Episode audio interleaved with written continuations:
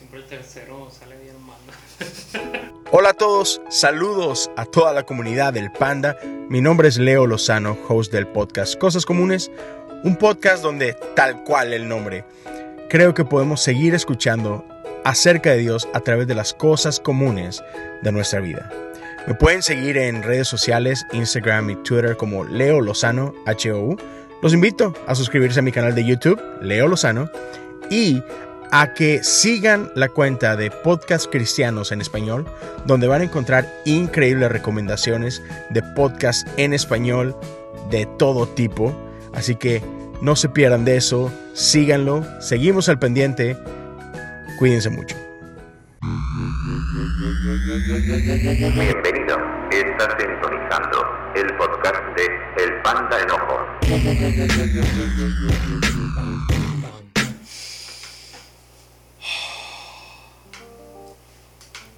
¿Y qué ondas? ¿Cómo les va? ¿Cómo han estado todos estos escuchas? Todos estos seres de, del caos. Estos seres con sus problemas emocionales y de ira. Aquí estamos todos. Vamos a, al psicólogo, yo creo.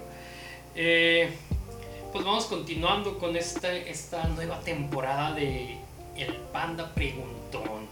Y pues tenemos aquí en casa al mismísimo Romario. Yo sé que es alguien nuevo para ustedes porque están acostumbrados a, a gente poco ñoña, pero Ah, yo también. aquí tenemos a este chavo que, que lo conozco. Uh, desde, Desde la prepa. pues desde que tú estabas en la prepa, ¿no? No, yo estaba en la prepa. Pues creo que yo también andaba ahí Fue o do- menos 2014, en la época de los más güey. Yo, yo me acuerdo que hubo un evento que, se, que tratamos de hacer como el Masablogs Fest. Ah, no más, sí es y ahí te cierto, topé con tu proyecto No, de, 2013, güey. de bla bla bla popó. Sí, no, no digas eso, güey. Nadie debe saber ese canal. que- Ese oscuro pasado ya no Eh. existe, lo, lo banearon. Sí, ya lo, lo borré. Ah, pues desde esa época nos conocemos. De hecho, fíjate que la, la, la vez pasada tuve a alguien que, que justamente nos topamos desde esa época que yo era youtuber. Ajá. Y fíjate que uno de los recuerdos curiosos que es como, fue como que... O sea, como que te diste cuenta que yo le tiraba el rap y tú dices, yo también, güey, te reto, güey, a, un freestyle. Un fre- Y, Sí, y güey. yo bien, bien, bien malo para esas cosas. Dije, Simón, pues, estamos a- atrás de la gran plaza. Sí, güey. Es... Aquí lo tengo ese, Ahí güey. está el video, pues yo, yo no sé qué dije y to- todo. El video se llama La raza en la gran plaza. Así se llama, Ahí, güey. Ese sí lo pueden ver, ¿no? Pues algo bien morrito, güey, me acuerdo. Pues yo, ni, yo no tenía barba. Imagínate, güey. Estaba en primero de prepa. Primero de prepa, güey. Con, con tus pelos tiesos. Tenía el pelillo así para arriba, eh, así, y un collarcito de una tortuga aquí, güey. Y sí, pues. Muy eh, buenos recuerdos. to- todos mis compas, como, ah, güey, te, te derrotó el Romario. Pues, güey, eso ya lo Sí, sabía antes. pero, pero no era batalla, güey. No Era no batalla, era un freestyle, me acuerdo. Ajá. Y, güey, traías el Blackberry aquí, ¿te acuerdas? Así que ponlo así para que escuche la bocina. Y sales tú con el Blackberry, güey, y yo estoy tirando rimas acá. Imagínate, fue la época del Blackberry, güey, Sí. cuando todos teníamos. Así me acuerdo. Esas épocas. Pero yo sí te conozco, los de allá. Y los que nos escuchan no, no te conocen, yo creo. Entonces tengo unas preguntas para ti. Y Arre. me estás hablando de hace 13 años o No más o menos. Entonces, ahorita edad Como tienes. 10. Ahorita tengo 27, los cumplí el 5 de mayo. ¿Y cuál es tu estado civil en este, en este lado del tiempo? Legalmente soltero. Ok.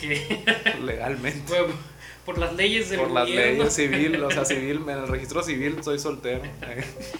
Y sin pues, hijos, sin hijos. Ok, ¿y qué es lo que Pero dos hermanitos que son mis hijos, pues no chiquitos. Ok, entonces, ¿qué es lo que más amas de ser soltero civilmente? No sé, güey, nunca lo. No, es como, nunca sí, nunca lo he analizado, como que ya por default para todo digo estado civil, pues soltero, o sea, en, en la ley siempre soy así.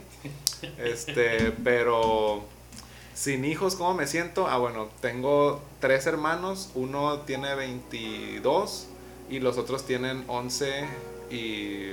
no, 10 y 9. Entonces, pues son casi casi como mis hijos, ¿no? Entre mi papá y yo ahí nos, saben, nos fletamos, nos rifamos. Pero yo siento la responsabilidad casi casi de que son mis hijos, porque tampoco no es como que yo los traigo, los baño para la escuela y todo así. No hago todo, pero sí siento ahí una responsabilidad que yo creo que para cuando ya tenga hijos de verdad, pues ya va a venir más practicado, creo yo. Puede ser, puede ser, porque fíjate, yo Más con, yo, yo con mis sobrinos pasa algo similar, ¿no? O sea, que ya muchos, bueno, a los tres sí me tocó ahí medio lidiarlos, pero pues sí, de momento sí te dices, ah, date para allá, güey". Sí, Te pero con el tuyo no puedes, ¿no? Sí. Eh, pues ya pregunté, ¿no? ¿Qué es lo que más, más amas de ello? Pero ¿de dónde eres? Yo sé que pues eres de, de, de- de ahí donde yo sé De que la eres. M. De Este, Puerto de la M. yo soy de un fraccionamiento. No, trucha, trucha, guacha. Yo soy de un, de un lugar, obviamente soy de Mazatlán, ¿no? En resumen. Pero soy de un ambiente social en donde el rap no era lo que hacía todo mundo. Porque ya poniéndonos acá profundillos, este, todas las personas o la gran mayoría que yo conozco que hace música rap, ojo, rap, no estoy hablando de lo, que hacemos ahorita, este, están ahí porque mi primo era rapero, yo tenía un tío que rapeaba, yo, yo en el barrio escuchaba todos los batillos afuera improvisando, ahí había batallas en el barrio, todos, güey, absolutamente todos, güey. Y en mi caso, no es que me sienta especial o acá, no, no, no, pero en mi caso, este, estuve en una escuela, y tú sabes en cuáles, escuelas pues ahí fresonas, este, y tampoco me da pena porque antes me tiraban en las batallas de eso, morro fresón, tú sí estudiaste, y yo, "Eh, ¿a poco se presume no estudiar? Pero era como que eran, unas- eran escuelas donde los morros pues no les gustaba el rap, güey, a nadie, a nadie le latía el rap, si acaso escuchaban un- una que otra rola de Nach, este, pero a mí no sé cómo, no, no tuve ningún tío, tía, abuelo, primo, hermano que hiciera rap ni que bailara breakdance, pero un día escuché a la tribu mala en el Ares, descargué una rola del Ares, le puse rap Mazatlán, no sé, y escuché la de Mazatlán Connection. Y no mames, güey. Ese día dije, no mames, o sea, ¿qué es esto, güey? Y aparte son de Mazatlán, fue como de que, güey, yo quiero hacer esto. Esto es lo más perro que he escuchado en mi vida y empecé a bajar más canciones y a etcétera, etcétera. Y yo le decía a los morros, hay que freestylear, hay que freestylear. Y era como que, no, ¿qué es eso, güey? Nadie, nomás un morro, güey. Un saludo para Car- Carlos Andrés Beltrán si está viendo esto. Ese güey sí me seguía la cura, pero pero X. Entonces yo soy de un soy de un ámbito social donde el rap no era este popular, pero algo no sé, se incrustó la semilla en mí y hasta ahorita sigue ahí. Ok, y de este lado donde esta cultura ajena a ti, o sea, fuera de... O sea, tú adoptaste el rap, pero en esta cultura social en la que estabas, ¿cuál era uno de los mitos que más abundaba allí? No sé. Ah, güey, que era de cholos, güey. Que era de malandros. Que si rapeabas era porque eras drogadicto. Que si. O, o no, también había raza que decía rapea para salir de las drogas, pero que toda esa raza que estaba en esa cultura era raza peligrosa, este, era raza malviviente. ¿Y de dónde salen esos mitos? Pues te estoy hablando de doñas, ¿no? De mi mamá, de, de mis papás, tíos, gente así que no le latía mucho que hiciera yo eso. Pero con el tiempo entendieron que sí. Pero esos mitos sí son ciertos, güey. Sí son verdad. Ahorita ya no, ya no existen tanto y ahorita si quieres después hablamos de eso. Por cómo ha evolucionado el hip hop. Pero antes sí estaba muy estigmatizado eso y yo quise cambiar mucho eso. Porque no están tan lejos. O sea, si hay muchos vicios en, ese, en esa cultura. Muchos. Este, unos controlados y otros no. Pero yo siempre... funcionales. Sí, unos funcionales. Hay gente que tiene vicios y, y, y muy responsable, ¿eh? Creo aclarar. Este, pero ahí yo siempre dije, no, güey, yo voy a marcar una diferencia. Aunque me digan el rapero fresa, el morro acá fresa, yo nunca me agüité por ser fresa, güey. Pero yo dije, quiero hacer algo distinto, pues así como de que ofrecer algo que no y romper un, ¿cómo se dice? Estigma, un, romper estereotipos. Con, e- con esa frase me contrataron en mi primer trabajo, güey. Porque me dijeron, y, oye, haces música y todo eso, Simón. ¿Y qué es lo que quieres hacer? No, pues romper estereotipos. No, contratado, ahí, fírmale. No, pero, pero mi jefe después de los días me dijo de que, güey, te contraté porque hiciste eso. Pero me ha servido. Ok, y fíjate que qué curioso que mencionas lo, de, lo del trabajo. Porque a qué te dedicas, porque si haces rap, pero ¿qué sostiene el hacer rap? Ojalá, ojalá viviera de la música, güey. Siempre lo he querido, siempre lo he soñado, deseado y he trabajado para ello, pero no se ha dado, ¿ok? Ahorita vamos a hablar de las partes realistas de hacer música, para que lo tomen en cuenta. Pero soy reclutador a tiempo completo. ¿Qué quiere decir eso? Eh, recursos humanos es la gente que busca, que busca personas, este, perfiles para contratarlos en una empresa. Entonces, eh, contrato y busco gente de IT, gente que sea desarrolladores web, gente especializada en el diseño de software y todo eso. Así que si conocen gente ahí, mándenme los currículums porque ocupo raza. Pero a eso me dedico, güey. Ah, y estudié mercadotecnia, eh, o sea, no nada que ver una cosa con la otra. Pero las cosas de la vida me llevaron a ser reclutador hoy, hasta ahora. Pues son las cosas curiosas de, de la vida, güey, porque uno, uno se prepara y uno va como planteando las cosas, pero la vida te dice, "Ja, hasta crees, güey. Porque, te digo, yo trabajo en el mundo de la tecnología Ajá. Y yo he tenido jefes que no terminaron la prepa, he tenido compañeros que son ingenieros en electrónica o fisioterapeuta Con maestría y todo el pedo. y, y le pegan al código porque pues a veces da hambre y pues dice, hey, tecnología paga bien y vámonos para allá y entonces ahí para los que apenas... Sí paga bien, eh. Yo les yo recluto, yo, yo les ofrezco los sueldos, pagan muy bien, pero tienes que ser muy bueno, güey. Muy, muy bueno. Entre más bueno seas, mejor te va a ir. Sin duda y con el inglés sobre todo. Ah, inglés. Si no tienen inglés, no la van a armar en ninguna empresa grande. O sea, eso sí les digo, estudien inglés y si se están decidiendo de que, y no sé si estudiar diseño de software, no sé si estudiar, o bueno, estudian sistemas, pero no sé en qué especializarme. Diseño de software. Diseñen software. Hasta yo quiero aprender a hacerlo, güey. Porque neta, nunca es tarde y paga muy bien. O sea, yo si pudiera regresar el tiempo, hubiera estudiado eso, la neta. Ok. Pues qué curioso, o sea, siempre estamos a tiempo de, de seguir estudiando. Eh, no me veo tan ruco. Estás bien morro aparte. Eh, pues ahora sí, ¿tienes algún, no sé, algún hobby aparte de hacer música? Sí, güey, me gustan machín los deportes. Machín desde morro, güey. Siempre me ha gustado el béisbol, creo que es mi deporte favorito. Pero no tengo dónde practicarlo, o sea, no tengo equipo ni nada. No me quedan cerca los campos, etcétera. Pero cuando se puede lo practico. Lo que sí practico así muy seguido es tenis.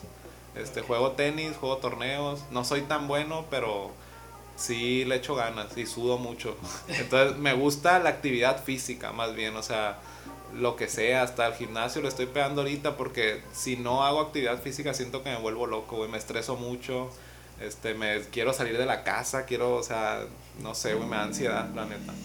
Sí, sí es necesario la actividad física para, pues para salir del encierro aquí, güey, porque está, uno está ocupado con el jale, aparte encerrado, y, Sí, o sea, encerrado en la mente y encerrado físicamente, y se, o sacar. Sí, güey, mi, mi jale también, igual, mi jale es de casa, 100% de casa. Y termino y es como que vámonos, güey, vámonos, apago todo y vámonos, a lo que sea, ¿no? Que no hay clase de tenis, ah, pues a caminar, a correr al malecón, a lo que sea, pero ocupo hacer ejercicio, güey, no puedo estar ahí este, encerrado, porque sí pegan. La ansiedad, yo pensaba que era un mito cuando estábamos morros, güey. Cuando estábamos morros, yo te voy a decir la neta, como a esa edad, como cuando te conocí, yo decía, no mames, la gente que se deprime y que se que le da ansiedad y todo eso, no mames, pues porque la vida está bien sencilla, nomás échenle ganas. No, pues no, güey. Por más cosas que tengas, eh, porque yo les puedo decir, yo estoy muy bendecido y muy agradecido porque tengo todo. Neta, no me falta nada. Eso sí les puedo decir, no me falta nada. Este, pero aún así, siempre hay algo que te consume acá. Siempre, güey. Y es bien difícil fortalecer esto. Porque es bien fácil el cuerpo tenerlo sano, aunque digan que no, y etcétera. Es fácil levantarse, hacer ejercicio y todo eso. Pero lo que está muy difícil es entrenar la, la mente, güey. Estar sano de la cabeza es más importante que estar sano del cuerpo. La neta. Sí, sí, si la mente no está sana, la neta, vale, Nada. el cuerpo. Sí. Y nos vamos con una pregunta que es. Eh, güey, no he dicho ni mi nombre, güey. Ya te. Todavía, todavía no. Todavía no. Ah, ok, ok. Pero ahí en el título del podcast viene mi Sí, nombre, ¿no? sí, ah, bueno. sí, sí Está bien, ya con eso. Eh, tenemos una pregunta que es ya tradición aquí, ¿no? Y es si tienes algún gusto culposo. Ah, no mames. Sí, güey. Sí, me gusta el norteño. No es culposo, sí, ¿no? Pues, no. Me gusta. Ay, güey, no sé. Me gusta mucho el chocolate con menta, güey. Y porque mucha raza me dice que no mames, güey. Así como un chocomil, pero con menta. No, no, no. La nieve de chocolate, de chocomenta, güey. Ah, ok, la verde, la nieve verde. Ya, ya. Creo que todo lo verde. Tengo, guacha, eso es algo bien curioso que hoy analicé, güey. Siento que todo lo que, que mi cerebro relaciona lo verde en comida, con que está rico, güey. Pero, por ejemplo, no la comida en sí. Por ejemplo, los doritos verdes me maman, güey. Los chetos verdes. El empaque que verde. ajá, las chocoretas. Este, ¿qué más? La, la chocomenta, la nieve de chocomenta. Este, no sé, güey, no sé, pero la, la mota no, eso no, no me gusta. pero como que lo verde me, me llama, no sé, güey. Pero gusto culposo, pues, ¿qué será? No sé, ya ahorita no sé. De más morro me gustaba ver Patito Feo, la de Ana Paola. Pues yo- fui, fui fan de ella de morro, machín. eh, eso sí entra como gusto culposo. ¿Sí entra? Sí. No, oh, ya sé que es un gusto culposo que me encantaba, güey, de morro. Es que como ya estoy grande, no sé. Pero yo era fan número uno de todo Mazatlán. De todo Mazatlán, yo les aseguro que yo era el fan número uno de High School Musical, güey. Ok. Pero machín, güey, machín. Así te la pongo. Fui a los 12 años en sexto de primaria, creo. Fui a Los Ángeles a ver el concierto de High School Musical en vivo, güey. Ok. Y regresé con todo el merchandising. Y yo era súper fan de. Estaba enamorado de Vanessa Hudgens, de Gabriela. y no, güey. Tenía mi, mi lapicera tapizada de calcas de High School Musical. Y me creía Zac Efron. Me metí a jugar básquet porque me creía Zac Efron, güey. Malísimo en el básquet siempre fui, güey.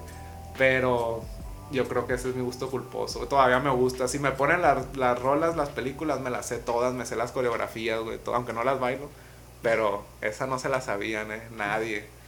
Pues en exclusiva aquí en el Pan de Nojón tenemos a un High School Musical. Un Wildcat. Eso. Eso, un eh, pues Romario, mira, aquí ya. Romario con H. Romario. Romario. Romario. Eh, pues justamente vamos a hablar de tu música, pero ¿qué es lo que amas de la música? Uy, güey. Hubo una, una tarea que nos pusieron en la universidad que era poner qué es lo que más te gusta de la, de la vida, no sé, de lo que haces y por qué. Yo puse la música. ¿Por qué? Porque eh, creo que la música nos llena a todos o nos da un motivo para cambiarnos el chip o para motivarnos o para poner... Nos hace sentir más. Es un estímulo auditivo que nos hace sentir más cualquier sentimiento, güey. Hay música para cuando estás triste, para cuando estás feliz, para cuando estás alegre, para cuando quieres hacer algo, para cuando te quieres motivar, cuando te quieres deprimir. Hay música muy peligrosa también. Este es un arte que no es palpable, pero se siente en el cuerpo, güey. Siempre se siente. No existe una fiesta sin música. No existe un restaurante sin música, aunque sea de fondo.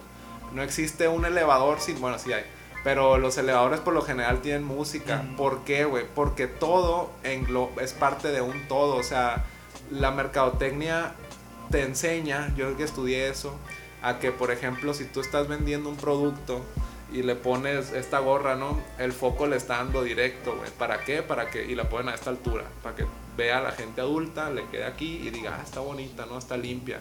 Y te ponen una musiquita así como de, no sé, güey, no sé, tranquilona, de, de béisbol de fondo. Y dices, ah, yo soy bien fan del béis y pues mira, con esta gorra se me hace que... ¿A qué quiero llegar con todo eso? La música es una herramienta bien, bien poderosa, güey. Muy poderosa. Y a mí en lo personal, pues me ha hecho lo que soy, güey. La neta, la neta, la música me ha formado a, lo, a mis ideologías, a mis pensamientos, a todo eso. No es un dogma, no es una... Nada de eso, no, no es nada, una religión o algo así. Una logia. Ajá, no es una logia, no es una... Ustedes saben lo que es la música, yo no tengo que explicarlo, pero, pero la neta, a mí en lo personal me ha hecho sentir cosas que ninguna otra cosa, ni persona, ni nada me ha hecho sentir, la neta. Eso es. Muy bien, entonces, pues ya, es, ya la gente te ha ido conociendo a través de, de estas cosas que nos estás compartiendo. Eh, ya vamos a entrar al, tal cual a la, a la conversación. Ah, pues ya, entonces ya para ponerme acá. Ya, ya, ya, Ya entra en modo artista. Modo artista, ahí estoy. El, el Romario pasa a ser Romario. Ya me pusiste la H, güey. el Romario. El, no, el, el artista urbano.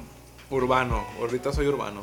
Eh, entonces, Romario, ¿hace cuánto haces música? A ver, güey. Justo hoy me salió un recuerdo en Facebook de la primera canción que grabé. Y la grabé en mi casa con un micro. No, güey, la neta me voy a quitar. Este es que no veo bien. Con un micrófono de Apple, pero era un micrófono así, güey, era una bolita, Ujú. así.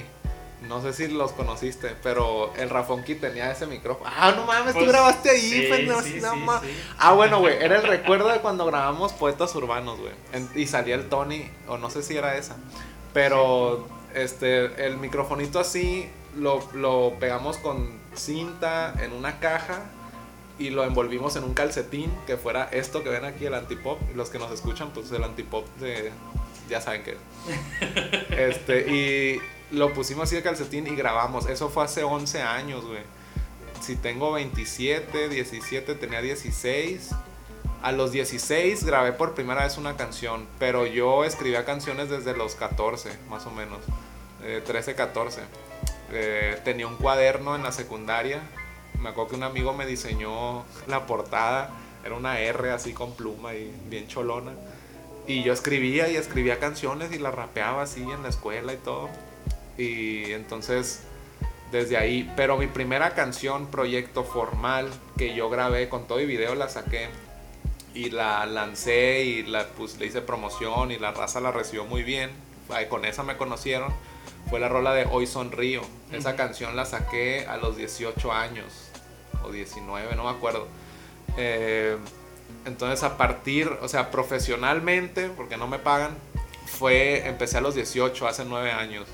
Eh, informalmente a los 16, hace 11 años.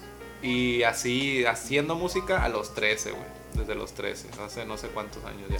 Ya, es un chingo. Hace rato. Eh, Eh, pues ha sido un buen recorrido. Ah, Yo creo que ya. por- Porque lo podemos notar si nos vamos a, a canciones de este primer proyecto. Creo que Poetas Urbanos fue antes, ¿no? De ese proyecto. sí. Sí, Eh, sí, sí, fue, fue antes, güey. Entonces antes. creo que podemos ver como tu crecimiento a través de la música. O sea, eh, yo estoy seguro siempre, ¿no? Que si tú ayer escribiste una canción y tú mañana escribes otra, lo más seguro es que la canción de hoy va a tener mejor estructura que la de ayer por, por- porque vas conociendo nuevos métodos, ¿no? Eh, pero eh, ya nos platicaste un poquito de cómo conociste la música urbana y por ahí estos lados familiares acá que, que tienen barrio en las venas. Eh, ya, ya esto lo puedes decir desde que empezaste a escribir hasta hoy, pero ¿cuál es la filosofía o el argumento detrás de tus canciones? O sea, ¿qué inspira a Romario? Ok, sencillo, güey, muy fácil. Eh, marcar una diferencia. O sea, eso así. Desde que empecé hasta ahorita, siempre he tratado de irme con esa ideología, porque música hay muchísima, güey, muchísima. O sea, este, estoy trabajando con una distribuidora que se llama Indify, un saludo por ahí. Y ellos me han enseñado los charts de cuánta música sale cada viernes, güey, porque los viernes es cuando me, más se estrena. Mames, güey, son millones, millones, cientos de miles de güeyes haciendo rolas igual que yo, igualito, güey, igualito. Un reggae, y suenan muy bien, todos suenan bien, ya ahorita es difícil sonar mal en estos años, güey, la neta. Entonces, ¿qué, ¿qué puedo hacer yo para marcar la diferencia? Ese es el reto más grande cada que haces una canción. Aunque siempre trato de hacer proyectos eh, bien hechos. Por ejemplo, este de 24/7 dije, ok, la canción de 24/7 me gustó mucho y tengo otras dos ahí. Oye, si saco un álbum, pues que sea cortito. ¿De cuántas? De seis canciones. Ok, le meto fits, unos tres y tres yo. Ok, todo mundo hace eso, güey. Eso, es neta. Yo que estoy ahí en la música, todo mundo planea mil álbums, mil canciones y voy a hacer un evento y voy a invitarte a ti, voy a hacer no sé qué, no sé qué. Pero muy poquitos lo hacen, real, llevarlo a la realidad. Entonces, yo siempre trato de ser bien comprometido con eso y siempre con esa ideología de haz algo diferentillo, algo de que, ¿sabes qué? Es reggaetón, ok, saca cuatro reggaetón y dos de trap. Ok, es un trap romántico, ahora saca un trap este, tirando acá, rapero, sucio, Simón, o sea, todo el mundo habla de mami, te quiero poner así acá y todo eso. Ok, yo también lo voy a hacer, pero ¿qué vas a meterle diferente? Métele una guitarra, güey, métele un... Voy a hacer un beat distinto voy a hacer un video donde, no sé si has visto el video 24/7, por ejemplo, ¿no? Ese video dije yo, lo voy a hacer sencillo, sencillito, una toma, sin cortar, y así lo hice. Ok, pero ¿qué le metemos que sea diferente? Ok, le, lo grabamos en cámara rápida. La canción estaba como ardillita, güey.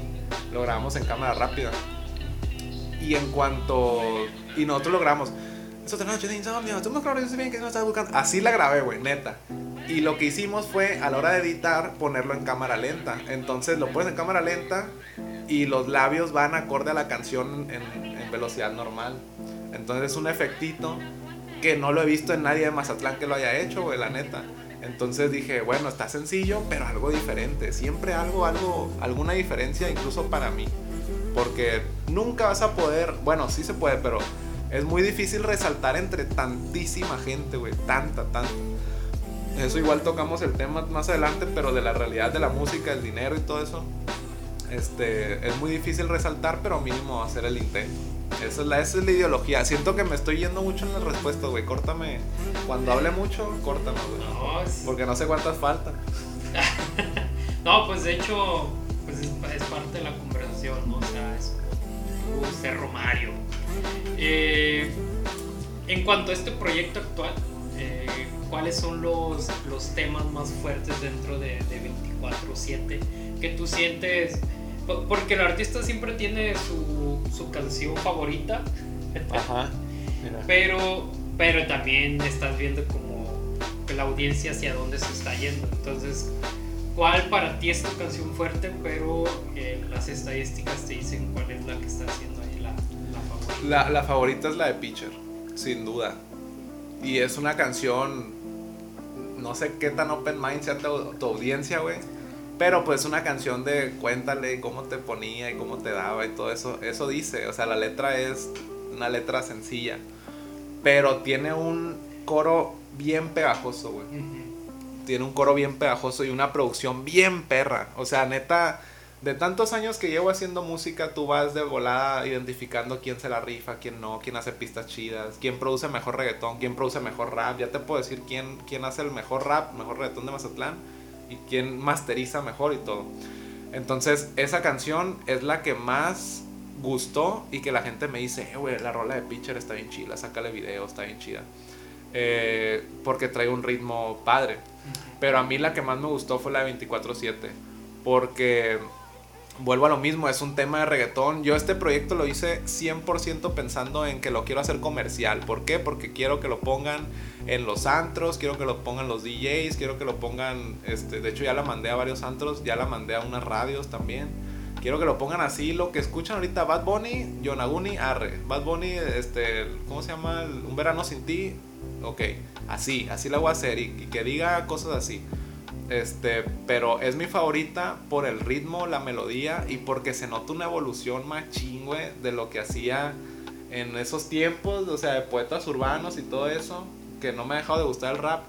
Pero a pesar de que es reggaetón y las letras ya no son conscientes de que, hey, cambia tu vida, despierta porque estamos en el mundo político, donde el gobierno. Bueno, no habla de eso, güey. No habla de eso, o sea, no, no les voy a vender piñas, ¿no? Este, no, habla cosas bien que todo mundo dice en las canciones, que no le gusta a las doñas, pero trae unos ritmos bien frescos, güey. Yo disfruto mucho escucharlas, güey. Y eso que a mí no me gusta casi escucharme a mí. Pero si tú lo pones ahorita, no, así te lo pongo. Cuando eres artista, tienes que hacer rolas que no te dé pena poner en público, güey. Entonces, ese álbum yo digo, güey, ponlo, ponlo el 24/7, ponlo para que lo escuche todo el mundo. Cuando llegas a ese punto de tener confianza en tus, en tus obras, es porque estás evolucionando. Entonces, eso es lo que, lo que representa, o el mensaje. Mensaje no tiene, no, no, es, no es Natch. Este, quieren mensaje, escuchen Natch, escuchen Zetapú, escuchen acá. No tiene mensaje, pero tiene una producción bien perra y un flow chido y todo eso, güey. Pues también suma, ¿no? O sea, al final va hacia una audiencia que le guste esa música y, y obviamente, pues como es música tal cual, tiene que tener la producción necesaria y, y fíjate que ahí tengo audiencia que de momento critica, critica la música. Me encanta que critiquen, ur- güey. urbana, o sea, bueno, el pop urbano, que es el reggaetón y todo eso. Eh, pero yo sé que detrás hay una chamba bien ardua. Tú puedes decir que la letra puede ser simple, ¿no? Pero al final dices tú, no, es que quiero que sea pegajosa y tiene su detalle, ¿no? Entonces, ¿cuál es la historia detrás de Es- esta canción? Ese es, guacha, voy a, antes de contestar la pregunta, me voy a desviar un poquito para hablar de, de las críticas, güey. Eso me encanta, güey, que critiquen, mira. Disfruta, es como cuando te quieres des- desahogar un día y te metes a Facebook a pelear con doñas, güey. En los grupos de, de compraventa, así, güey. Da de cuenta, güey. Yo he visto morritos y no los culpo porque yo era así, amigos. Yo era así. Yo quería cambiar el mundo con mis letras. Yo tengo, tengo un disco completo que se llama Hoy es cuando. Que es despierta, hermano. Hoy es el cambio. El gobierno nos está engañando. nos- o sea, tú sabes, güey. Sí, sí, yo sí. estuve ahí, amigos. Yo fui ustedes, ¿ok? Y esa raza que dice. No mames, Bad Bunny eh, eh, eh", habla como mongolo y hace canciones bien zarras. ¿Cómo que gana compositor del año? Ese que eso no es componer, eso no es música. A ver, raza. La música ha evolucionado a un punto en donde ya no está lamentablemente Michael Jackson, ya no están esos artistas grandísimos, que para mí Michael Jackson es el mejor artista de la historia, güey. ¿No? Pero bueno, ya pasó, güey. Ya está, ya no juega Michael Jordan, ¿ok? Ya no canta Michael Jackson, ya no estamos en esas épocas. Estamos en una época en donde el autotune se está haciendo lo, lo ¿cómo se dice? Lo contrario a glorifican, lo, lo satanizan, güey. Satanizan mucho el autotune. Bueno, gente, este género que viene del rap, que se llama reggaetón, que viene del rap y del reggae y del dembow, este, así es, así es. Los mayores consumidores de este género son todos ustedes. O sea, aunque digan que, que no, yo no, yo no lo escucho. Bueno, tú no, pero de tus 10 compas, 8 sí lo escuchan, güey. Entonces, hacer una canción de reggaetón, yo pensaba que era bien fácil también. Tengo un disco que se llama, les está hablando alguien que ha hecho 5 discos, creo, 5. Tengo un disco que se llama Evolución, en donde yo traté de dar el brinco del rap conciencia, de hoy es cuando, y última carta fue el segundo, a hacer cosas más así. Y yo dije, güey, qué tan difícil va a ser escribir reggaetón, güey, si escribo yo que vivo en un equinoccio del no sé qué y todo eso. Pero, güey, si Bad Bunny hace rolas tan fáciles y que cualquiera puede hacer, yo quiero que ustedes traten de hacer una, güey. Que, y es más, yo he visto videos de raza burlándose del reggaetón y me río, yo también me río, que dicen, miren qué tan fácil es, voy a sacar esta frase y me voy a grabar. Móntate mami en la cama, que no sé qué. Y lo repiten 100 veces y le ponen un beat. Listo, ahí está, soy un artista reggaetonero. Ok, güey, ahora hazla pegar. Haz que pegue esa rola, güey. Ponla, ponla en top charts, Billboard 100, así como está ahorita Bad Bunny en, en Billboards. Ponla ahí, güey. No mames, güey. Neta es un trabajo bien difícil, güey. Hacer este reggaetón, sí, cualquiera lo puede hacer, pero no cualquiera lo hace bien.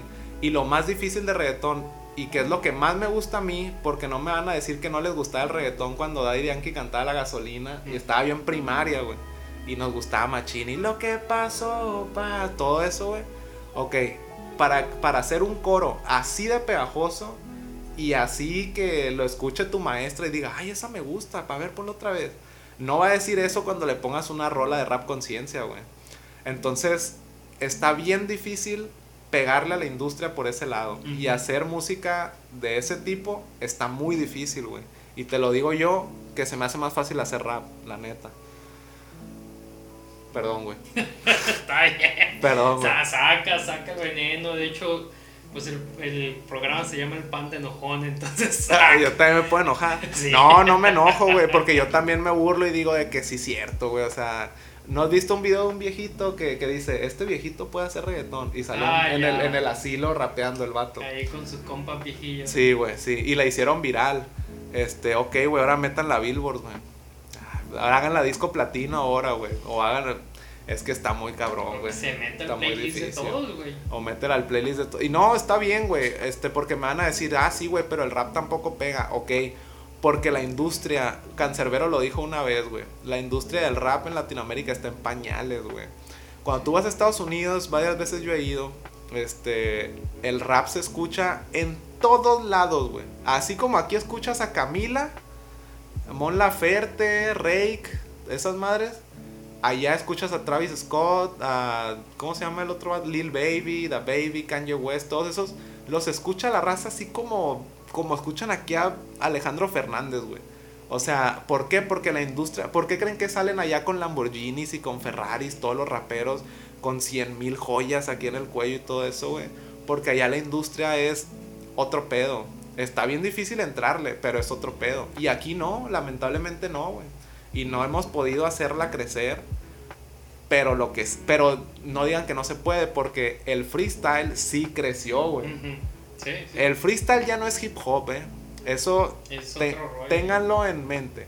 El freestyle salió del hip hop, pero ya no es hip hop. El freestyle ahorita es un deporte, es una industria grandísima, güey. Y ahorita el freestyle está en un nivel donde el rap quisiera estar, güey. Y el rap sigue estancado, güey. Sigue, sigue ahí. Es el amor de mi vida el rap. Pero sigue ahí, güey. Sigue estancado, lamentablemente. Sí, fíjate que, que, que curioso que mencionan lo de, lo de las batallas, porque yo me acuerdo que andabas por esos lares. De hecho, antes de tu, Ahí de empecé, güey. em, yo creo que fue como una estrategia, ¿no? Te metiste a las batallas para que se supiera quién es Romario y ¡boom! Aquí está mi disco, perras. Así como Duki. Eso, eso hizo Duki exactamente. Dijo, voy a batallar. Y cuando ya, no hay pedo que no gane, pero cuando vean que me la rifo, voy a sacar una rola. Y sacó No Vendo Trap. Y puta, güey, pum, pum, pum, pum, pum, pum, pum, hasta arriba, hasta arriba. Y de ahí no lo bajas. Y ahorita ahí donde está Duki, güey, no mames. O sea, pero, pero fíjate que no a todos les salen, ¿no? No, no, no, no, Porque tu santo patrono, el asesino, es mm, muy bueno en la batalla, pero sus es el canciones mejor, güey. sus canciones siento que no tienen la repercusión de, de su batalla. No, pero ya grabó con Snoop Dogg. Por ejemplo, salió en el disco de Snoop Dogg. O sea, asesino, mm, con mucho respeto porque lo quiero mucho. Lo he conocido tres veces en persona, ¿eh? Y lo he abrazado y todo. Pero asesino es el mejor freestyler que ha existido y que va a existir, güey. Es, es Roger Federer en el freestyle, güey. Es, no, yo creo que más grande, güey. Es el Michael Jordan del freestyle, güey. Así. Es un ícono, es el mejor que ha habido y hasta que no se muera eh, va a ser el mejor, güey. Que ha existido. Tampoco es como que el freestyle lleve muchísimos años de historia, ¿verdad? Pero es el mejor. Pero no tiene las mejores canciones. A mí no me gustan, güey. No me gustan sus rolas. No tiene buen flow. La letra está muy, no sé. Este, es un MC de batalla. Pero es el mejor. Entonces, no a todos les sale. Pero él tiene ahorita la repercusión también que tiene Duki, por ejemplo, güey. O que tienen otros. O sea, no a todos les sale. Paulo Londra hizo lo mismo. Empezó en el freestyle y se fue a hacer música. Luego lo transearon, ¿verdad? pero ya volvió ahorita. Este, pero ¿quién más ha hecho? Un montón, Tiago, no sé, güey. Todos los argentinos así empezaron. Pero la neta está muy perreado este pedo. Sí, y es que está complicado porque aparte de tienes que tener tu lugar en el mundo del freestyle freestylear no es cualquier cosa, o sea, yo, yo por eso es algo que no me meto, digo, güey, yo no freestyleo más que en el baño y tan, ya estuvo ahí, porque si Dan no ganas, güey, dan voy- ganas de volver. o voy a hacer de estos que salen los bloopers de que dicen, no, Ah, sí. tú me metes la virón, güey. Sí. Ah, no, mentira. Acá, sí, me ha tocado. Eh, pero tomando el tema central, o sea, ya nos platicas todo este, pues que no es tan sencillo y por lo tanto, después de cinco discos, álbumes digitales, ¿cuál, cuál es la historia detrás de, de la canción de Pitcher? De, o sea, el proceso tanto creativo, de producción, o sea, o sea, la parte como que nosotros la vamos a ver en el antro, pero hay una historia detrás. Sí, machín. Eh, si ustedes buscan en Instagram a Streak Music, así S-T-R-E-A-K, así Streak, Racha Music, eh, van a ver el perfil del productor de todo el álbum, de 24-7. Ese güey fue clave, clave en, esta, en esta onda, porque te voy a decir cómo hago canciones yo de reggaetón, güey. Me meto a YouTube y busco beats, type, Jay Cortés y agarro uno que me guste y digo, no mames, ese está perro, güey. Y agarro mi micro y mi consola, así, y la conecto y empiezo a maquetear. Y tiro un flow sin letra, nomás de que. Cuando se monta, me gusta cómo es. Ok, eso me gustó. Lo guardo y ya luego le, le pongo letra. Cuando ella se pone, me gusta cómo es. Ahora que estamos los dos, pues que seamos tres. No sé, güey, le pongo. Y así vas, ese es el proceso creativo mío, güey. Este, me encierro en mi cuarto, trato de hacerlo y a veces sale chido y a veces no. Llevo ya un gran rato sin hacerlo, güey, sin, sin, sin componer porque estaba muy concentrado en que saliera el álbum.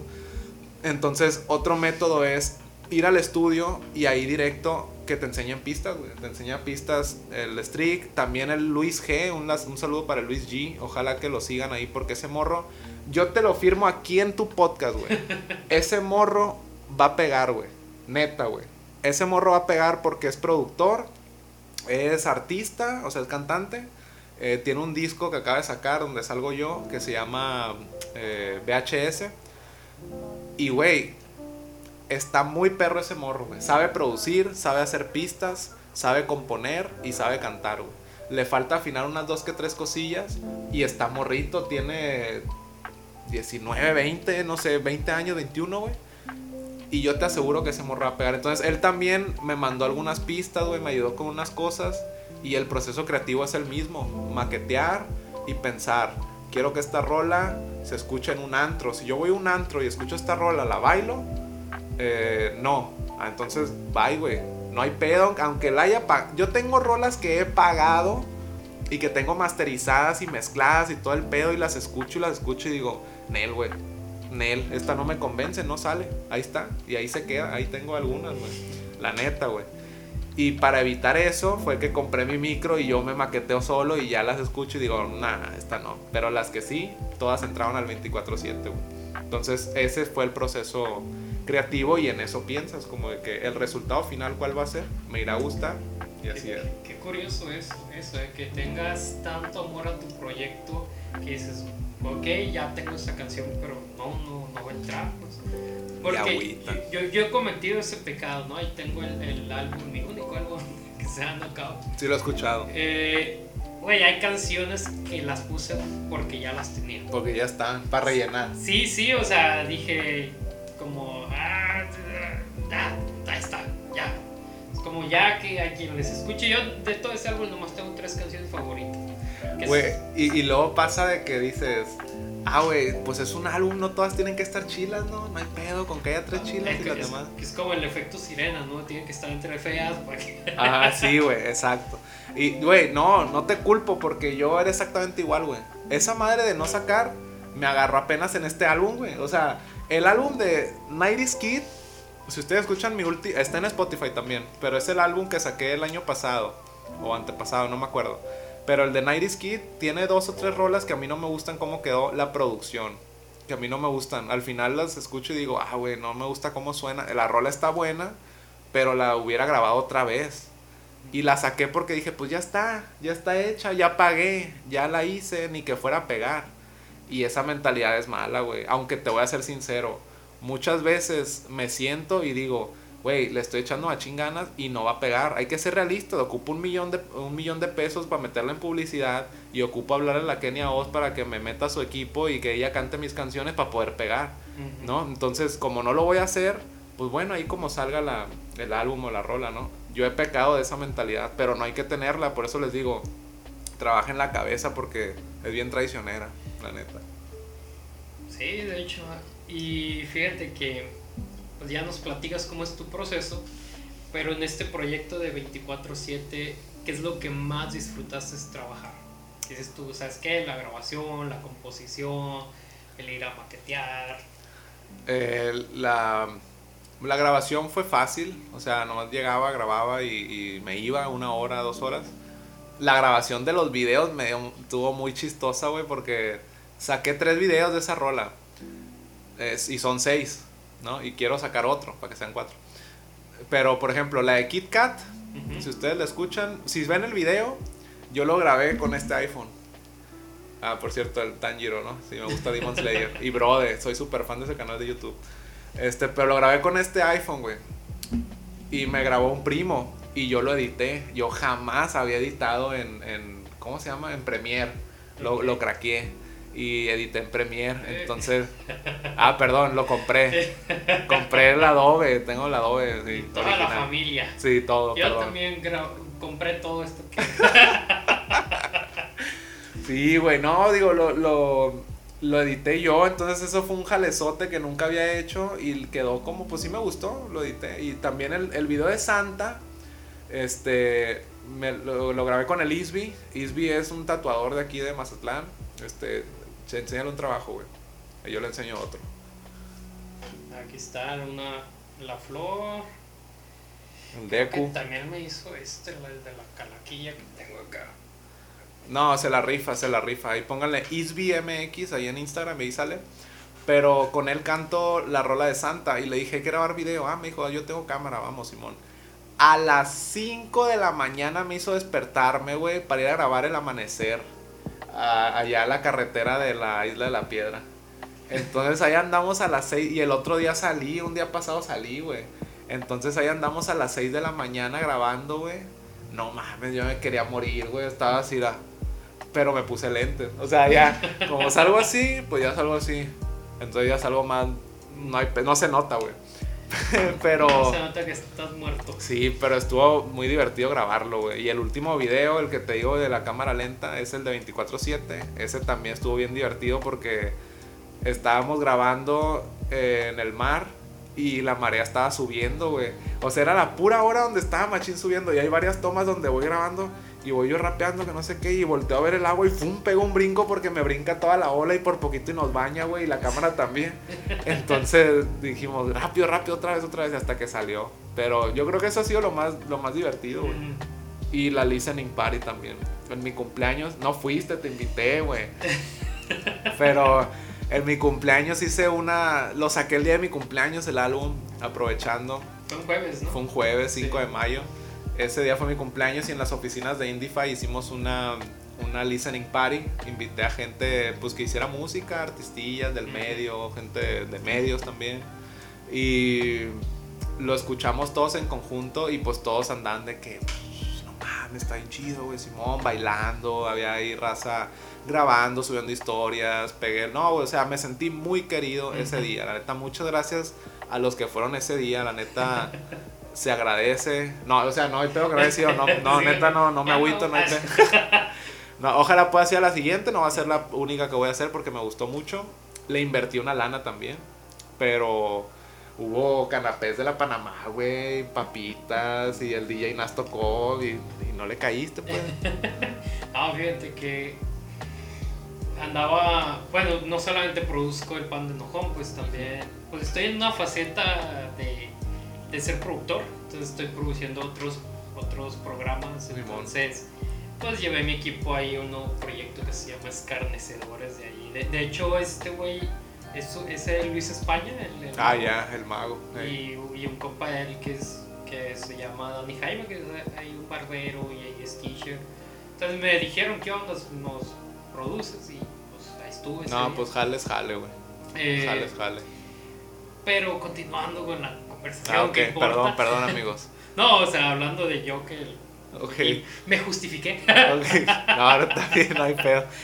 Eh, en este proyecto de 24/7 hay algo que no te haya gustado. Así como, como teniendo un autofeedback feed- feedback que digas, sabes que la verdad quiero mejorar en esta parte, esto fue lo que odié, no sé. Sí, no, no odié nada, la neta. Este, pero hubo una rola, la de.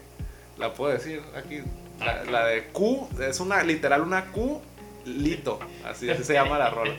Entonces, esa rola es la menos fuerte del disco, a mi parecer.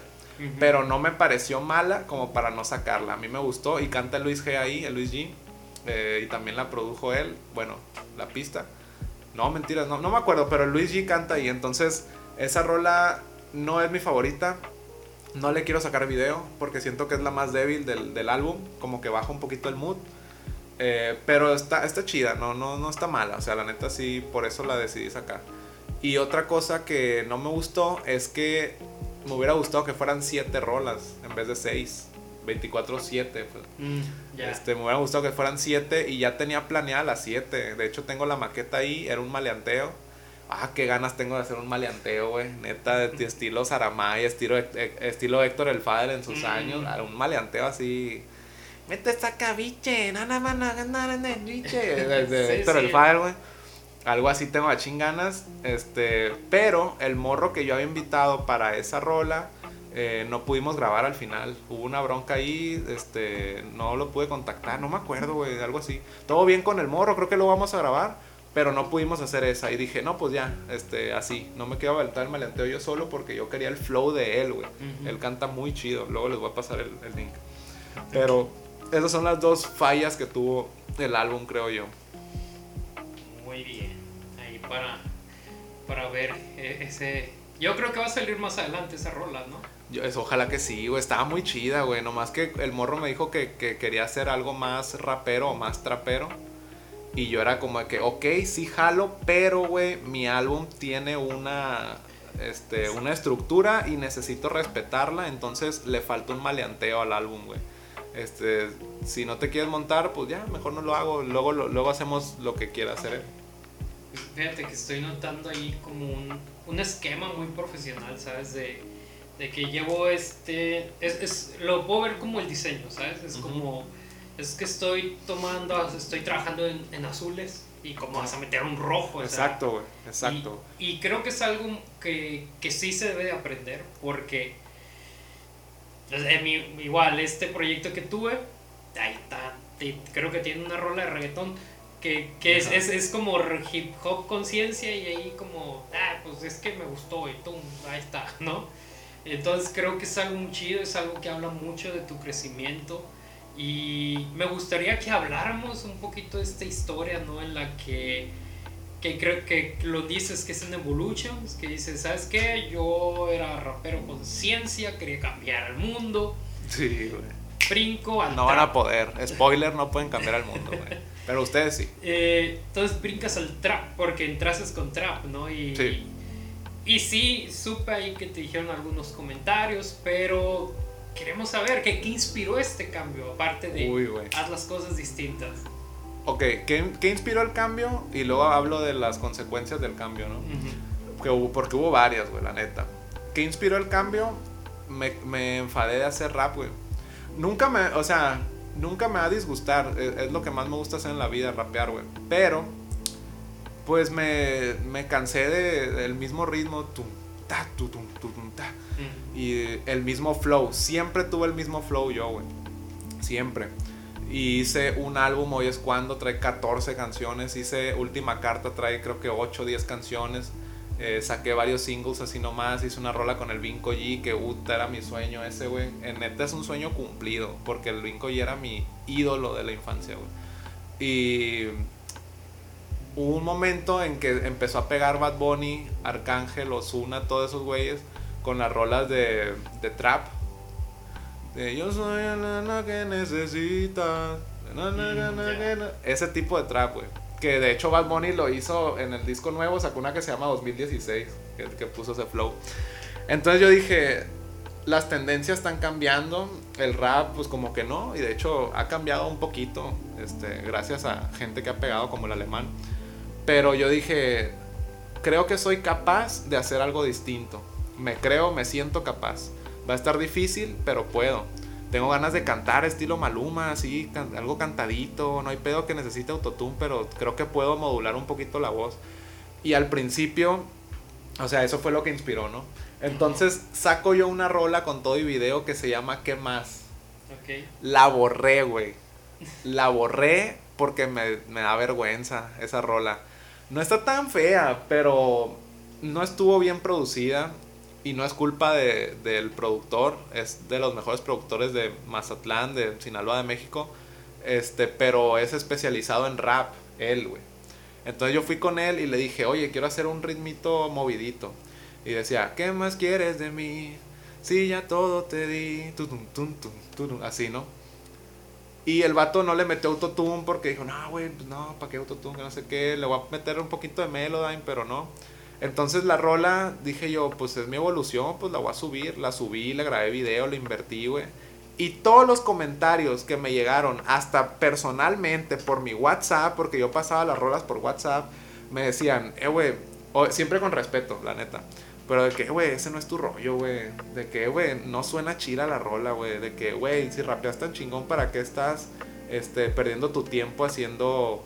No, no sigas las modas, güey. Mm. Eso me lo han dicho mucho. No sigas las modas, güey. Sé original. Quítale las calcas a tus gorras, güey. No, no sigas las... Esta no tenía, ¿eh? Pero a mí no me gusta quitárselas. Este, hasta la fecha. Pero me dicen, güey, no sigas las modas. No te vistas acá, guango. No lo hagas así, que no sé qué. Tú no necesitas eso. Sigue rapeando. Y me la creí, güey. Me la creí. Borré el video. Ya no está en YouTube. Ahí tengo la rola. Pero lo borré. La borré la canción. Y dije, y, y sí, sí la regué, güey. Fue cuando saqué la rola luego con el vinco, seguí rapeando. Este, pero luego traté de hacer más. Y ahí en evolución, ah, ahí está la rola. Está en YouTube, sí cierto. Métanse a mi canal de YouTube, Romario. Eh, Hay un video que se llama Evolución, el álbum completo. Y ahí está la rola. De ese álbum, medio álbum no me gusta, güey. Nada, nada, no me gusta nada. Lo escucho y digo, no mames, se bien feo, güey. Pero ahí marqué, marqué la diferencia de que, ok, a partir de aquí, tal vez no suena bien, pero lo que siga va a sonar mejor. Pero quiero hacer algo de tendencia, algo trendy, algo, algo que escuchen las morrillas en el antro y digan, ah, está chila esa, hay que bailarla, etcétera, ¿no? Porque no les vas a poner un rap consciente en el antro, ¿ah? No, Entonces algo de fiesta, güey, algo movido, algo divertido, algo así curado. No quiere decir que no haya rap triste tampoco, porque también he sacado trap, este, tristón y rap, digo, reggaetón, este, tristón o perreo, perreíto triste. Me acuerdo que traía Sakura también hace un año. Pero se dio la evolución. Al fin, cuando dejé de decir evolución, se dio la evolución. Entonces, sí me, me llegaron muchas críticas. Perdí muchos seguidores, güey. Y no hablo de Instagram, ¿eh? O sea, a mí no me, no me importan los seguidores de Instagram ni los de Facebook. A mí me importa la gente que ve los videos y me dice, eh, güey, está chida esta rola. Eso es un seguidor para mí. Ujú. Aunque sea un compa, aunque seas tú. O sea, pues a ti te puedo mandar el video y lo ves, güey. Pero la raza que le llega y te dice que le gustan, eso es un seguidor, güey. Entonces yo perdí mucho. O sea, a partir de ahí saqué una rola y ya no volvió a tener las 2000 visitas que tenía siempre en mis videos. Ya no volvió a tener mil vistas, 3000, 4000. Hoy Sonrío jaló como casi 5000 visitas y yo no le metí ni un peso de promoción, güey. Pero era rap consciente y era estaba morrito y Sí, todo eso. y creo que estás, estaba escuchando lo que decías, ¿no? Y me puse a analizar sobre las audiencias que, que más te van a escuchar, ¿no? Eh, siempre el rap conciencia lo va a escuchar un morro de secundaria, este, gente que está pegada en el escritorio, o sea, que, que está en YouTube y así, porque el rap conciencia te hace conciencia si tiene videoclip. Pero si no, como que ahí nomás está de, de- de fondo, ¿no? Pero lo que es como, pues reggaetón y todo eso, lo vas a escuchar en el gym, lo vas a escuchar en el antro, Sí, vas a escuchar para, para acompañar tus eventos. Porque En el carro. el, el rap conciencia es para sentarte y hacer conciencia. Sí. Y nomás los morrillos de, de secundaria son los que escuchan este, este trip, ¿no? Y, y por eso, digamos que pudo haber bajado tu audiencia, pero porque también tenías como esa edad, pues la edad de- del morrillo. Exacto, güey, exacto. pues. Y aparte, estaba bien metido en el movimiento de aquí de Mazatlán. O sea, iba a todos los eventos, iba a todas las rapeadas. Le abrí dos veces a Raiden en Guadalajara. Raiden es un rapero español eh, ya muy conocido, sé que tú lo conoces, pero por si la gente la audiencia no lo conoce, él fue campeón, fue el primer campeón español internacional de Red Bull en 2006 y de ahí empezó a, no, 2007, porque en 2006 fue el Leptos, ¿no? Ah, no, no, perdió, mentiras, perdió. Bueno, no sé, pero Raiden ganó el internacional. Este, y de ahí empezó a hacer rolas de rap tipo conciencia. Te soy sincero, güey, no me gusta Raiden ahorita, güey, no me gusta su música ahorita. Está buena, está muy buena, etcétera, pero yo no soy su target. Eh, pero me la pasaba en eventos, me invitaban a eventos, me invitaban a colaboraciones. Toda la banda rapera me acogió muy, muy bien, güey. Todos me querían mucho, güey. Todos me decían, eh, güey, te la rifas machín, traes algo distinto. Metí a, a, un compa que se llama Eduardo Ruiz, que ahorita es guitarrista de Sabino. Este Sabino, pues un rapero de ahí de Guadalajara famoso ya. Y él tocaba conmigo y hacíamos shows de poca madre, güey. No más que a la hora de hacer reggaetón, ahí ya no me invitaron a las rapeadas, ahí ya no me invitaron a... Bueno, al freestyle sí, pero yo ya dejé de hacer freestyle. Este, pero me invitaron a, a varias cosas. Y en el reggaetón ya no, ya fue bien difícil. Entonces, entrar... ¿Por qué? Porque el reggaetón es un...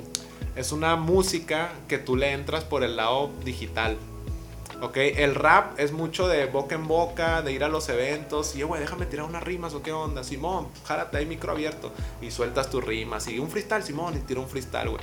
Pero el reggaetón no es así, güey. El Ahorita más o menos, pero es muy raro que llegue un reggaetonero a un evento de rap y decir, eh, güey, ¿me dejas tirar dos, tres rolas de reggaetón? Pues casi no, güey. Y como no tiene autotune el micro, no va a sonar tan bien. Uh -huh. Y no es satanizable, o sea, yo no canto, para que sepan, yo no canto bonito, no tengo la voz de no sé si Maluma cante bien, pero de, de Chencho Corleone o de raza así que canta muy chido el reggaetón, güey. Yo no tengo esa voz, pero el género así es. Entonces no es tan fácil cantar reggaetón en vivo como lo es el rap. Entonces eso fue lo que pasó, güey. Este, me bajó la audiencia, pero conseguí otra. O sea, ahorita tengo, traigo una audiencia o unos fans, oyentes, no, les, no fans porque no, oyentes, amigos que me escuchan y que ya son gente pues de otra edad. Este, fíjate, la música se hizo más simple y ahora la escucha raza más grande. Y cuando la música era más acá de meterle cabeza y acá lo escuchaba raza más chica. Sí, pues que el morrillo siempre le gusta filosofar. Sí, y está bien, güey. Nosotros así, así pues, estábamos. Ajá. Está bien, güey. Yo me las pasé escuchando aldeanos. ¿Tú qué escuchabas? Al, al Nach, Chelas. Pues yo en esa época era muy de Vico sí, güey. Güey, Vico sí, puta, güey. No, y ahí tienen, es el precursor del reggaetón, ah. Vico sí, güey. Es el primero que hizo esa y madre. Es, y él no le tuvo miedo porque en su no. reggaetón también te hacía un licuado de mental. Sí, güey. Y no mames, hace poco estaba escuchando la de explosión. Uh -huh. Explosión para todo aquel que dispara un cañón, explosión. El esa madre es el dembow del reggaetón. De ahí nació el dembow, güey. Como la entrevista que le dicen a Daddy Yankee. ¿Y qué escuchabas tú antes de hacer reggaetón? Pues nada, güey, yo inventé el reggaetón, dijo el vato, güey. O sea, nosotros lo inventamos, ese ritmo no existía. Y es cierto, güey. Son precursores, esos vatos son este, lo, lo mero original. Sabemos que Daddy Yankee es el GOAT, ¿no? De todos los tiempos. Nunca va a existir un. Bueno, quién sabe. Pero él es el mejor que ha existido en el reggaetón, Daddy Yankee. Pero el original para mí es Vico, güey. El primer reggaetonero de la historia rapero, slash rapero, es Vico. Vico sí. Mi respeto es ese ruco, eh. La neta. Sí, pues en su generación, pues con Eddie T, este. También Baby, Baby Rasta, Baby Rasta y Gringo también eran de esa sí, raza. El Ñengo Flow, todos Ñen. Ñengo también, güey. Lo ven bien así ruco porque está ruco, güey. Ese vato es de los años 90, así. Sí. Nicky Jam. Todos esos güeyes. Más que todos ellos creo que le tiraban en inglés, ni el Pico sí fue el que lo hizo a más. Sí, fue el primero que lo hizo español, güey, la neta. Y fíjate que ahorita que ya estamos entrando con otros intérpretes, me... Llevamos me... una hora, güey. Que siento que va bien poquito y quiero hablar más. A ver, échale. quiero, no quiero que se acabe, güey. Échale, échale. Eh, así es esto, eh. Sí, de momento está muy buena la charla. Tú habías dicho que querías platicar un poquito de la evolución de, de, de esto del, del, del, rap, que dices Ujú. cómo ha ido cambiando y creo que es algo que puede dejar a algunos ahí como, a ver, quiero escuchar. Ok. Hay gente que, ha- que haga rap en tu audiencia, alguno que otro que. algún rapero cristiano que escuchen rap Pues, o algo así. uno más o que- menos? hay unos, unas cinco personas, yo creo. Ok, no, no está, está bien, güey. Para esas cinco personas. Este. El rap sigue en pañales. la industria del rap latinoamericana sigue en pañales. El rap de competencia no, eh, o sea, el de freestyle y batallas escritas está muy avanzado a lo que era hace 8 años que, que nosotros rapeamos. Eh, pero la industria musical del rap, ¿cuántos raperos conocen ahorita que no sean Cártel de Santa y Alemán que estén bien pegados? O sea, muy pegados, güey. Mexicanos. ¿Ok? Pero pegados me, me refiero a, pues, Cártel de Santa, güey. O sea, Sean este, top, pues, en... que estén top, así top, que puedan. Por ejemplo, Alemán hizo una rola con Snoop Dogg, ¿no? A ese nivel, güey, a ese nivel. Porque Snoop Dogg es el último rockstar del mundo. O sea, Snoop Dogg ahorita es. No, güey, no. Está muy pesado, güey, ¿no? Entonces. Pero ¿por qué es esto, güey? Esto no, no es bueno, la neta no es bueno. Porque el rap sigue, lo sigue viendo feo la industria musical, güey. La neta, o sea, las disqueras, las distribuidoras. La- Universal Music ha firmado un chorro de raperos, güey. Toda la Never Die está, está firmada ahí. Never Die es un grupo de los más famosos de México, donde está Eptos 1 y toda esa raza. Ok. Este, están firmados ahí, pero ¿por qué no suenan, güey?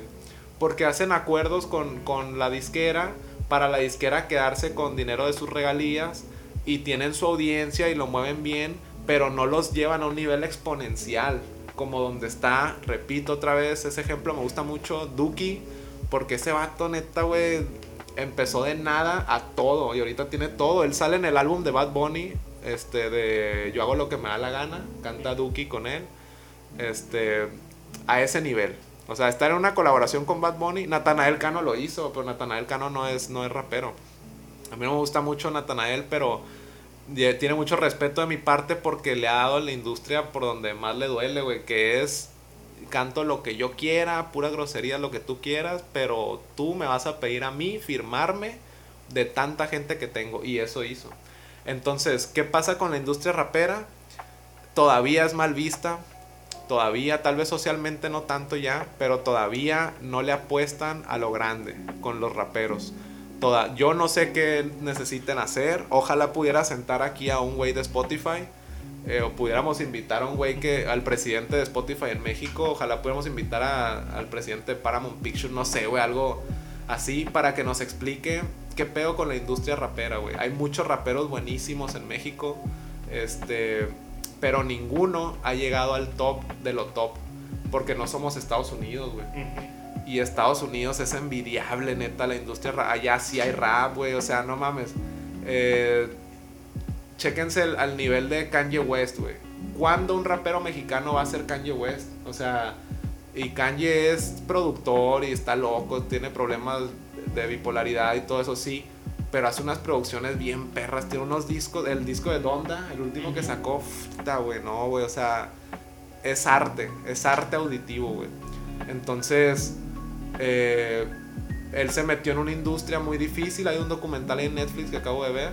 Este, pero es una industria que sí paga, güey. Para ellos es poquito, un millón de dólares por una colaboración, no sé. Y aquí, ¿cuánto pagas por colaborar con el Charles Sands? Yo he contactado a esa raza, eh. He contact- una vez contacté al Go Golden, que es un rap, bueno, trapero de aquí de México. Medio famosillo, medio, no muy ni acá. Me cobraba 15 mil pesos por una colaboración, güey. Eso a nivel dólares, pues es muy poquito, güey. O sea, 15 mil pesos y me decía, y tú quédate con las regalías, ¿no? Eso te dice que las regalías no van a ser más de 15 mil pesos, güey. Me explico, por eso lo hacen. Entonces, es una industria muy perreada, muy difícil, pero no imposible. No imposible. Ahí está el alemán. Véanlo, véanlo dónde está, dónde llegó y jaló a toda su crew, toda la homegrown mafia. Este está viviendo de lo que logró el alemán y pues ya posicionó a los demás y ya la banda Bastón y todos los demás ahí están sacando sus rolitas.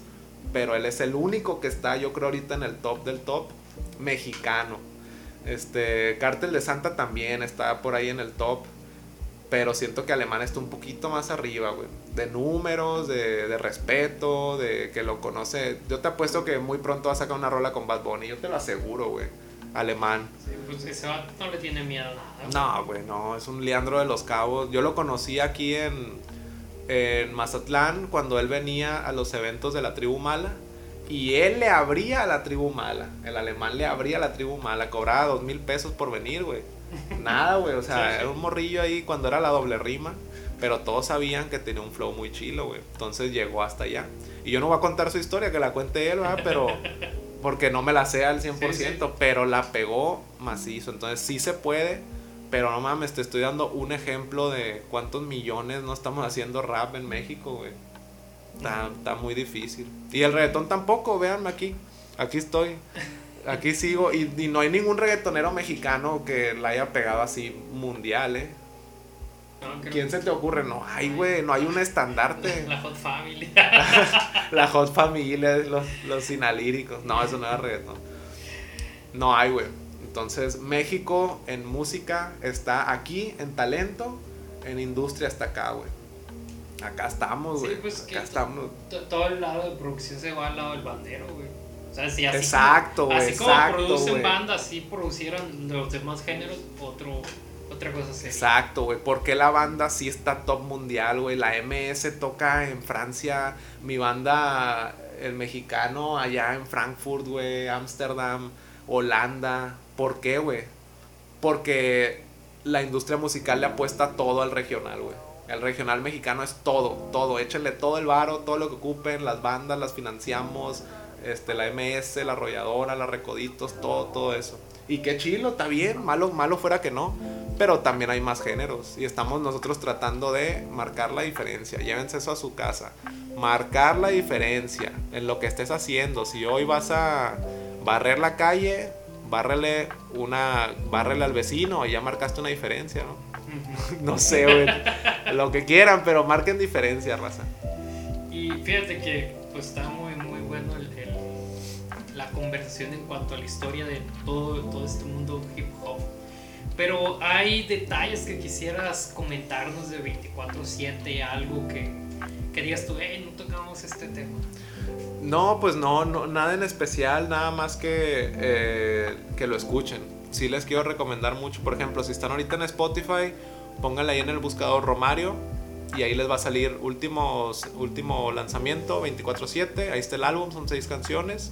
Este, ahorita en cuanto acabe el podcast, eh, escúchenlo, eh, compártanlo. Si no les gusta el reggaetón, etcétera, yo acepto críticas constructivas, lo que sea. Ahí estoy en Instagram, Romario DA. Así, Romario sin H, DA. Eh, y me pueden buscar, me pueden mandar un mensaje, lo que ustedes quieran, o sea, pero si les llega a gustar una rola, también este, muy aceptable un qué chida tu rola, no sabes cómo te apoya eso, Sí, güey. sí. ¿Verdad? ¿A ti te, sí te ha pasado, no? De que, Pues- güey, está chido tu vida. Yo una vez te dije que, güey, escuché tu podcast y está curado, uno que tuviste en la radio, no sé cuál. Ah, ok. Te dije, está curado. ¿A poco no sientes como que, ah, bueno, pues Sí, un es- apoyito? Pues, pues de hecho cuando me invitaron a la radio dije, ¿quién soy yo güey, para que me inviten a la radio? Es lo que te digo, pues algo, algo tiene, o sea, la neta, eh, se siente chido, se siente chido ahí el apoyo. Y bueno, ya, ya, ya cerrando, pues ya me dices las redes sociales, ya nos platicaste de este proyecto 24/7.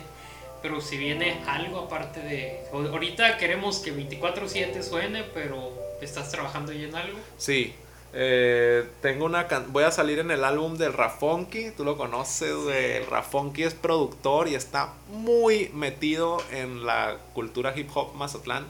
Está organizando todos los eventos que hay, todas las batallas, todos los tiene un programa de radio también los jueves la análoga radio. Este ya yo fui el primer invitado de ese programa y ya van al capítulo 100, güey. Lo van a sacar, el, de- creo que fue ayer el capítulo 100. Entonces, este, voy a, voy a salir en el disco de él. Tenemos una rola que él me dice que es la mejor del disco. Y sí le creo porque está bien perra esa rola. Es un trap, güey. Es un trap y dice... Ah, no me acuerdo cómo dice, güey. Pero está muy chida. Entonces, ese es el proyecto siguiente. Este, tengo una colaboración con Luis G. Él está haciendo otro álbum. eh, y estoy, quiero trabajar ahí con él. Y lo que sigue, pues es lo que salga. Porque ahorita me he concentrado tanto en 24-7 que los que están viendo el video pueden ver que hasta playera hice. Hasta playeras hice, hice, iba a hacer gorras, pero siempre no.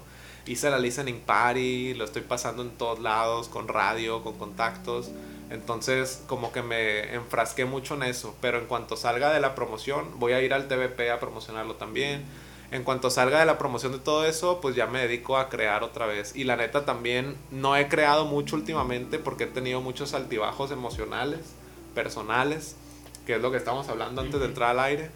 Este, y esa madre te, te desmotiva muchas veces, hay que ser honestos. Este, somos humanos, todos nos cansamos, todos nos agüitamos, a todos nos pasan cosas o nos rompen el corazón o lo que tú quieras, no sé, nos faltan cosas. Entonces eso ha influido mucho en mi creación de música, güey. No he hecho últimamente por eso. Pero ya con este podcast me animé ya. ya, ya. Vi los micros y... Sí, ya, la, no, güey, me dan ganas de tirar un freestyle y todo. Pero Simón, así está el rollo. Eh, pues ya, ya cerrando, este, no sé si ahorita en tu vida tengas alguna frase con la cual sea tu mantra, con lo que te motives y que le quieras decir a la audiencia. Bueno, la frase que he estado repitiendo todo el, el podcast es marquen la diferencia. Y, ah, pero hay otra que sí es como mi ideología de siempre, que la tengo tatuada aquí. No sé si se ve en el, ahí. Bueno, no, no se ve, está muy chiquito. Pero dice siempre fuertes, ¿no? Mm, Ese siempre fuertes me lo tatué por dos cosas. Una, por el álbum de SFDK de 1999, no sé, del Satu. Este, SFDK es una de las grandes influencias que tengo para rapear. Y la neta es de mis favoritos. Entonces, pero tiene doble sentido porque nosotros tenemos que estar siempre fuertes de cuerpo, siempre fuertes de mente y siempre fuertes de espíritu y de alma. Entonces, no siempre se puede, hay que ser realistas, siempre hay altibajos, no siempre se puede, pero hay que tratar, hay que echarle ganas y trabajar para estar siempre fuertes eh, ante lo que sea. Pero de todo, acuérdense, cuerpo, alma y mente. Y esta es la más difícil, siempre fuertes de la mente. Entonces hay que estar siempre fuertes. Esa es la frase. Pues muy bien, entonces nos quedamos con eso. Hay que escuchar a Romario con H al final y con el con 24/7. Eh, Yo creo que estás en Spotify ahorita, entonces ya estás. Ahí estoy, Apple Music, Ahí. Amazon Music, todos lados. Estamos a nada de se acaba esto y te vas allá a, la- a las canciones de Romario. E igual en la descripción van a estar ahí todos sus, sus vínculos, sus redes sociales. Entonces, pues Romario, muchas gracias. por Gracias, venir no, hombre, a ti por invitarme. Llegué tarde, perdón, andaba en unas cosillas, pero no pasa nada, así Todo es bien. esto. Es parte de la vida. todo bien. La neta, este, gracias por la invitación. Ando aquí en rueda de prensa, según yo. Pero la neta, vayan a escuchar el álbum, gente. La neta está, está suave, está a gusto. Dura, en total dura 20 minutos, güey. O sea. ¿qué son 20 minutos? Nada, güey. Lo que comes y vas al baño, güey. La mitad de una rutina, güey. Sí, güey, no mames, o sea, 20 minutos, menos, güey, creo que 18, este, completo. Entonces, escúchenlo, compártanlo, no les cuesta absolutamente nada eh, picar en el buscador Romario, picar en el celular, todo el mundo usa el cel, eh, ponerle Romario, ponerle 24-7, compartirlo, no cuesta nada. Y pues es un trabajo bien duro, la neta, yo creo que casi un año me aventé haciendo ese álbum, o sea, completito. Un año de trabajo para 18 minutos, güey, de, de- de arte o de música. Este. Y mucho dinero le metí, la neta, güey. O sea, cada rola cuesta, el diseño cuesta. Este diseño no crean que lo hice yo, me lo hizo un diseñador. Este. Las camisas cuestan, la lista, todo, todo. Entonces, es más por amor que por feria. Porque les voy a ser honesto, esta onda no me va a remunerar. O sea, hay que ser sincero 100%. No me va a remunerar lo que le estoy invirtiendo, por lo menos ahora.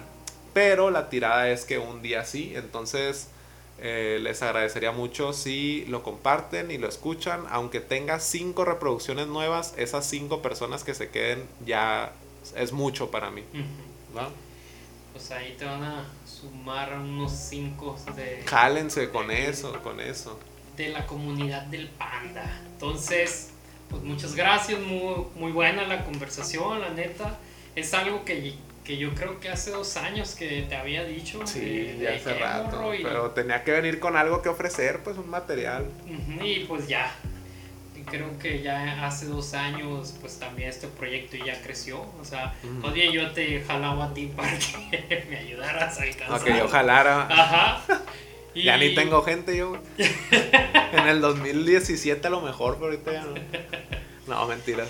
Eh, pues, ni te creas, yo Ahí vamos también más o menos. Ahí vamos, ahí Eh, está bien, está- estamos entre compas pues muy divertido y pues ya sabe gente, hay que compartir esto, eh, se me salió uno más atlético. Eh, este, pues ya saben, yo soy M. Cárdenas y pues Dios los bendiga y ahí nos vemos, sean felices. Bye, bye. Bye.